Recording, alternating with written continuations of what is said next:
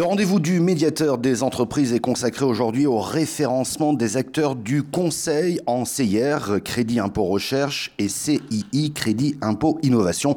Ce crédit d'impôt s'adresse aux entreprises innovantes, mais pour pouvoir en bénéficier, il vaut mieux être bien entouré, sinon cela parfois peut tourner mal et le contrôle fiscal est souvent au rendez-vous. Se faire donc conseiller, oui, mais par qui et comment être sûr de la qualité du conseil, c'est ce que nous allons voir aujourd'hui avec nos invités. Pierre Pelouzet, médiateur national des entreprises, bonjour. Bonjour Michel Picot. Nous sommes également en compagnie de Dominique Carlac, bonjour. Bonjour Michel Picot. Vous êtes euh, la présidente d'honneur de l'ACI, c'est l'association des conseils en innovation composée de plus de 70 entreprises exerçant ce, ce métier de conseil en innovation et vous êtes également vice-présidente du MEDEF.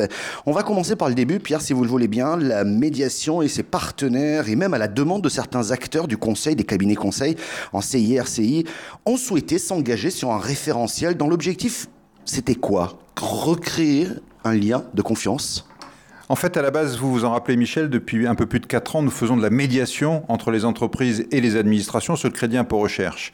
Assez rapidement, le sujet des cabinets conseils est apparu, c'est-à-dire que certaines entreprises nous disaient bah, Moi, été très bien accompagné, j'ai un bon conseil, il m'a amené à faire un bon dossier, j'ai eu mon crédit d'impôt, tout va bien. D'autres nous disaient, bah, finalement, j'ai pas été très bien accompagné. Je suis tombé sur des gens qui ont pris un pourcentage du crédit d'impôt que je touchais. Mais le jour où j'ai été redressé, un an, deux ans, trois ans plus tard, euh, ils n'ont rien fait pour moi. Et finalement, le dossier s'avérait pas si bon que ça. Donc, on sentait qu'il y avait un besoin d'améliorer tout ça, de créer une confiance, de créer un lien. Et c'est ce qui nous a amené à travailler tous ensemble avec les acteurs du conseil, avec les acteurs des, des euh, PME, TPE innovantes, avec les acteurs de l'administration, à créer ce référencement des cabinets conseils on va parler de cette charte, de ce référencement, de ce référentiel. Mais d'abord une question, Dominique Carla. Qui sont ces conseils et pourquoi ont-ils pris eux aussi l'initiative finalement de, de créer ce référencement? Alors ces conseils, ce que j'aime bien rappeler, c'est que ce ne sont pas des cabinets, ce sont d'abord des sociétés, des sociétés de conseil. Et quand on dit société de conseil, on a tout de suite le mot entreprise dans la tête. Et entreprise, on a envie d'avoir de la pérennité. Donc les sociétés de conseil, oui, se sont mobilisées euh, aux côtés de Pierre Pelouzet de la médiation et se sont mobilisées même antérieurement, puisqu'en 2012, nous avons édité une première charte qui consistait à faire une charte éthique de la fiscalité, l'accompagnement de la fiscalité de l'innovation, de manière que les entreprises de conseil en innovation qui accompagnaient les entreprises industrielles en matière de fiscalité puissent se doter de bonnes pratiques et quelque part réguler entre elles euh, le marché du conseil en innovation. Voilà donc ces entreprises qui se sont engagées. Euh, je vais peut-être vous poser une question un peu transversale. Je vais m'adresser à vous, Pierre, d'abord sur ce référentiel. C'est quoi en fait Une charte de bonnes pratiques? Et je vous demanderai également votre avis là-dessus. C'est exactement ça, c'est une charte de bonne pratique, mais qui a été établie par tous les acteurs les acteurs du conseil, les clients, les PME, TPE, start-up innovantes et les administrations. Tout le monde s'est mis autour de la table pendant un, long moment et s'est dit si on devait donner les bonnes pratiques à respecter pour ces acteurs du conseil, qu'est-ce qu'on mettrait? Et on a mis tout ça noir sur blanc et tout le monde l'a approuvé, ce qui nous a permis ensuite de passer à l'étape suivante, c'est-à-dire demander au, cabinet, demander à ces sociétés de conseil de venir et de s'engager et de, nous démontrer qu'elles s'engageaient et qu'elles faisaient effectivement ce qui est écrit sur ce, sur ce référentiel. Parlons de ce référentiel, on a vu, il a été difficile à, établir, mais finalement tout le monde s'est mis d'accord. Qu'est-ce qu'il contient? Quels sont les points forts? Alors, ce qu'il faut retenir, c'est que euh, on a ici un outil qui permet quelque part de travailler mieux entre l'offre et la demande. Donc, la charte, elle se base sous tout le processus d'accompagnement de la société de conseil avec son client, de l'amont dans la relation commerciale, pour être ni dans la vente forcée, ni dans la fausse vente, ni dans la fausse promesse, à la, la réalisation pardon de la mission. Donc, comment on va bien travailler ensemble, jusqu'à l'accompagnement ex post de la mission de conseil qui va consister à se dire ben, si l'entreprise est appelée par l'administration à rendre des comptes, le conseil doit pouvoir l'accompagner, pouvoir répondre. Et globalement, la quatrième dimension de cette charte, c'est de construire un écosystème vertueux et de confiance entre les entreprises de l'offre et de la demande autour de l'innovation comme facteur de compétitivité, d'attractivité, et non pas quelque chose qui deviendrait dangereux pour les entreprises. C'est intéressant quand vous avez souligné cet accompagnement de l'entreprise cliente après la mission. C'est un point important. Moi, j'ai entendu euh, de nombreux chefs d'entreprise qui me disaient non, non, mais moi, je ne veux pas d'aide quelconque parce que ça finit toujours mal. Ce qu'on me donne d'une main, on le reprend de l'autre. Je l'ai entendu très souvent. Et c'est vrai que ces cabinets, ah bah, pas tous heureusement, mais avaient disparu au moment où il y avait des difficultés. Donc euh, ça, c'est un point très important. Et Pierre, vous avez vous déclaré, vous dites, ce dispositif a contribué à professionnaliser le secteur du conseil. Ce travail de moralisation s'articule autour de trois axes simplifier et sécuriser euh, l'accès des entreprises donc à ces crédits d'impôt, encadrer les, les pratiques et établir la confiance. C'est l'objectif atteint. Oui, absolument. Vous le savez, c'est un peu notre travail quotidien de rétablir cette confiance. Comment imaginer qu'une PME innovante puisse aller de l'avant avec une société de conseil s'il n'y a pas ce lien de confiance? Si on ne se dit pas, je vais être accompagné effectivement du début jusqu'à la fin, même après la fin, euh, le jour où j'ai euh, éventuellement euh, des discussions avec l'administration, s'il n'y a pas cette confiance, on ne peut pas avancer. Et du coup, comme vous le disiez Michel, c'est des entreprises qui devraient aller au crédit impôt recherche qui n'y vont pas.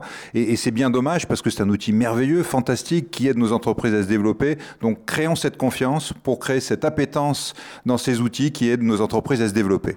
Trois ans après la mise en place de ce dispositif, quel bilan tirez-vous? Euh, Dominique Arla, je vous pose la question tout d'abord.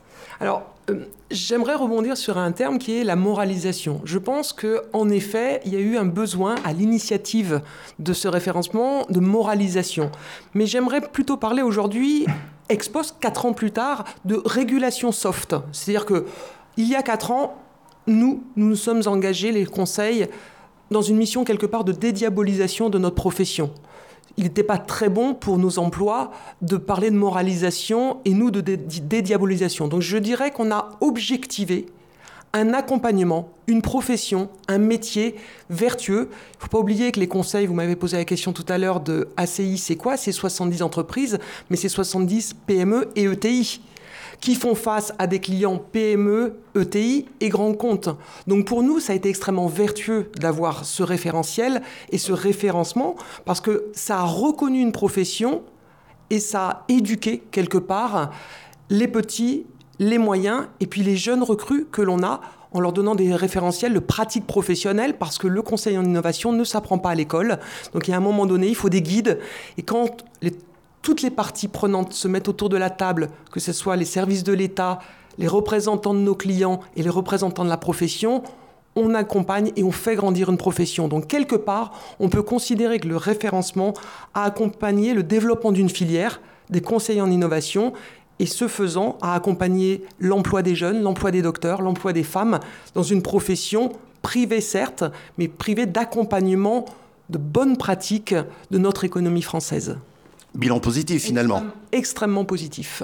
Pierre, un mot, un bilan Bilan chiffré quand même aussi. Euh, c'est plus d'une quarantaine aujourd'hui de sociétés de conseil qui sont référencées, donc qui sont venues euh, spontanément, personne ne les a forcés, qui ont accepté de jouer le jeu, c'est-à-dire de démontrer leur respect des engagements de, de, la charte que nous avons tous signés, et, et qui couvrent à, eux seuls 2 milliards d'euros de chiffre d'affaires de crédit d'impôt recherche, c'est-à-dire c'est, c'est quasiment le tiers du, du crédit d'impôt recherche qui passe par ces cabinets conseils, et, et j'allais dire c'est probablement le tiers qui concerne le plus les PME, TPE, parce que ces, petites sociétés ont vraiment besoin d'être aidées, d'être accompagnées. Donc on est petit à petit en train de créer cet écosystème de confiance pour les PME TPE innovantes avec ces cabinets de conseil sur le crédit impôt recherche. Donc oui, un, beau succès, je crois qu'on peut le dire. Ça fait plaisir aussi de, tirer des leçons positives, de voir qu'on est capable en France de mettre en place un système non contraignant, un système où on n'est pas passé par la loi. Hein. les acteurs se sont engagés, sont venus volontairement, se sont fait référencer. Ça n'a pas été facile